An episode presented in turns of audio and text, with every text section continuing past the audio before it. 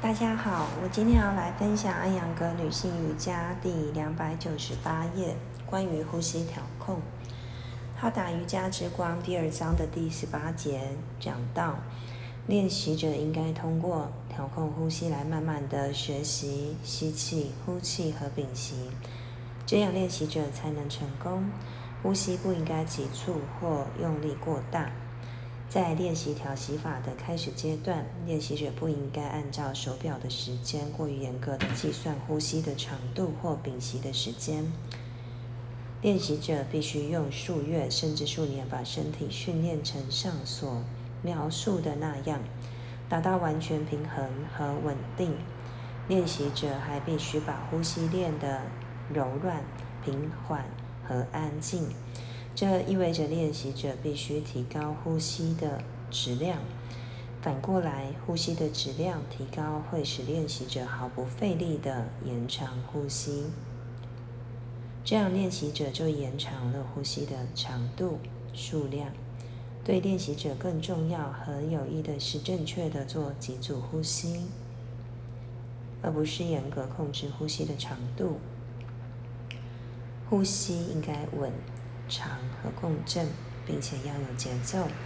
如果节奏或声音改变了，就表明练习者的忍耐度到极限了。那么，练习者当天就应该要停止练习调息法，否则就对身体有害。如果进行超过自己限度的练习，脑细胞和整个身体也会变得紧张。如果音量提高了，大脑会受到刺激，这些都是过度练习调息法的表现。因此，练习者必须学会平衡调息的质量和数量。练习者应该要首先通过下面的方法明白自身调息的限度。假设一轮呼吸包括吸气十秒，呼气十秒，练习者可以这样循环做五分钟。不久，当练习者发现呼气、呼吸不到十秒，并且吸气和呼气的声音都已经改变时，就意味着练习者必须停止这一天的练习，这是一个危险的信号。过度的调息练习对肺脏和心脏都有害。练习者在调息练习后不应该有喘不上气的感觉。在第十五章中提到，各种调息法给出的最低数目的呼吸回合，由于个人的能力不同，这个数目有细微的差别。一些人可以毫不费力地比别人做更多回合，而一些人或许觉得最低数目对他们来说都太多。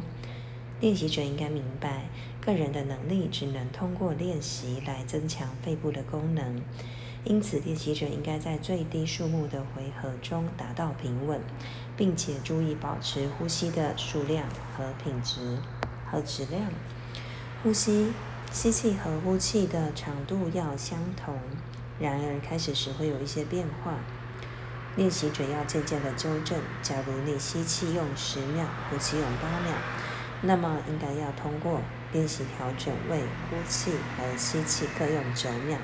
有些人吸气长，有些人则是呼气长，必须缩短长的来适应短的，以达成两个时间的相同。当吸气和呼气的时间相同时，再通过增加相同的时间来延长吸气和呼气。注意前额、颈部、咽喉和胸部都不要有紧张感。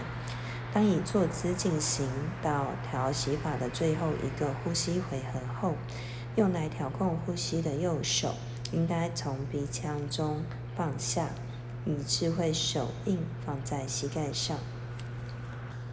收二收束法中，弯下的头不应该立即用力抬起，眼部眼睛也不应该突然的睁开。